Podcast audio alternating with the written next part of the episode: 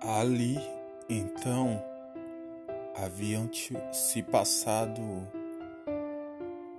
alguns dias e fisioterapia em fisioterapia, cada passo, cada incentivo da própria médica incentivando e de quem estava do meu lado me ajudou bastante. Ali de passo em passo, eu estava dando para voltar à normalidade, para voltar a sorrir de verdade.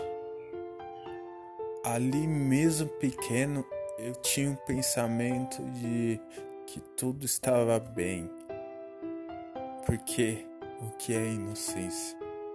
O que é inocência do que você não ter a verdadeira proporção daquilo que você está passando e levar tudo isso com alegria e felicidade.